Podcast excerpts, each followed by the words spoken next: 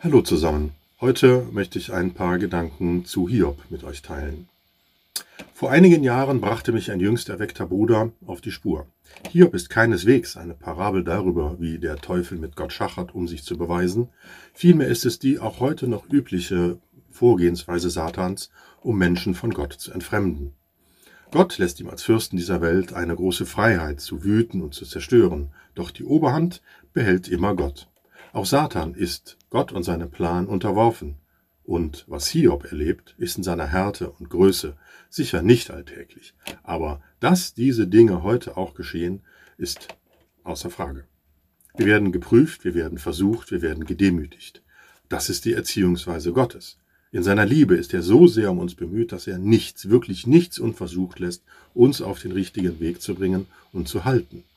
Krankheiten und Not das lässt uns Hiob erkennen, sind nicht notwendigerweise die Folgen von Sünde, sondern die Folgen der Gefallenheit dieser Welt. Dass diese Welt gefallen ist, hängt stark mit den Verführungen Satans zusammen. Und was in dieser Welt geschieht, ist allzu oft von diesem Gegner gesteuert und initiiert. Aber als Christen können wir nicht einfach alles auf eine Besessenheit durch böse Geister abschieben, denn wir lesen in äh, Matthäus 15, Verse 18 und 19, was aber aus dem Mund herauskommt. Das kommt aus dem Herzen und das verunreinigt den Menschen. Denn aus dem Herzen kommen böse Gedanken, Mord, Ehebruch, Unzucht, Diebstahl, falsche Zeugnisse und Lästerungen. Markus 7, Verse 21 bis 23 und Jakobus 4, Vers 1 bekräftigen diese Lehre. Zwar hat Satan Zugriff auf unsere Physik, aber nicht auf unser Inneres, weil wir mit dem Heiligen Geist versiegelt sind. Wir selbst sind aber trotzdem nur allzu gern bereit, Sünden zu begehen, weil das in unserem alten Menschen drinsteckt. Der Mensch wird als Egoist geboren und bleibt es letztlich sein Leben lang. Durch die Kraft des Heiligen Geistes können viele Auswirkungen dieses Egoismus ersetzt werden durch das Gute, das wir tun und denken sollen. Sehen wir uns Hiob an.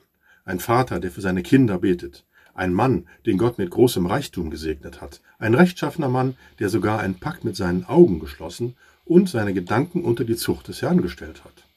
Für alle ist es sichtbar, dass er ein rechtschaffener Mann ist.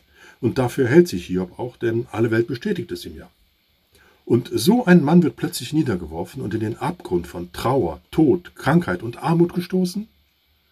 Was konnte den gerechten Gott bewegen, dies diesem Mann anzutun? Da musste doch Sünde in seinem Leben sein. Gott tut das doch keinem Menschen an, wenn er untadelig und rechtschaffen ist.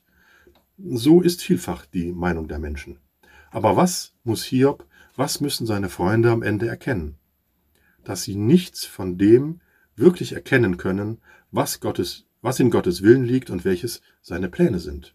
Hiobs Antworten auf die Anklagen seiner Freunde sind zwar geprägt von einem starken Glauben an Gott, aber auch davon, dass er sich selbst falsch einschätzte, weil er sich für gerecht erklärte. Kein Mensch kann sich selbst für gerecht erklären. Kein Mensch kann Gott der Dinge anklagen, die ihn zustoßen. Wenn er das tut, setzt er sich damit ins Unrecht und begeht eine Sünde. Arno Gäbelein schreibt in seinem Kommentar, die Botschaft des Buches Hiob beschäftigt sich mit dem Leiden der Gerechten. Warum leiden die Gottseligen?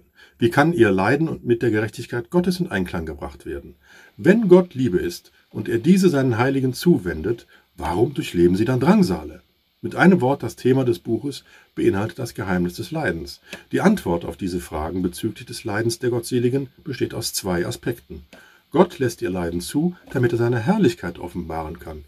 Dies entnehmen wir den ersten beiden Kapiteln. Gott wurde verherrlicht als Hiob, durch seine Gnade und durch seine Macht dazu befähigt, inmitten der Glut der von ihm durchlebten Prüfungen nicht sündigte. Dann lässt Gott die Gerechten um ihres eigenen Nutzens willen leiden. Dies war eine heilsame Erfahrung für Hiob. Die Leiden züchtigten ihn und gaben ihm Anteil an großem Segen. Darin besteht die zweifache Antwort im Buch Hiob hinsichtlich des Leidens des Volkes Gottes. Und dennoch gibt es ein Geheimnis des Leidens, das erst dann völlig ähm, enthüllt wird, wenn Gottes Heilige vor ihm stehen und erkennen werden, gleich wie auch wir erkannt worden sind. Bis dahin wandeln wir im Glauben und Vertrauen dem, der uns gesagt hat, dass denen, die Gott lieben, alle Dinge zum Guten mitwirken. Selbst Jesus musste leiden, damit wir Gott näher kommen als je zuvor. Jede Art Leid ist eine Prüfung und wir tun gut daran, uns auch im Leiden am Wort Gottes festzuhalten. Dafür ist es gut und richtig, sich vorzubereiten und über die Dinge des Lebens in der Schrift zu forschen. Ohne das Fundament der Bibel, das wir in guten Zeiten immer wieder festigen, können wir im Leiden keinen Trost spenden und können auch selbst im Leiden keinen Trost finden. Hiob mag zwar vielen wie ein Märchen vorkommen, weil die Geschichte geradezu episch und damit so unwahrscheinlich ist. Welcher Mensch könnte so untadelig sein wie Hiob? Wie kann ein Mensch solches Leid durchstehen? Wer kann aus tiefster Überzeugung mit in der Not sagen, der Herr hat's gegeben, der Herr hat's genommen, gelobt sei der Name des Herrn?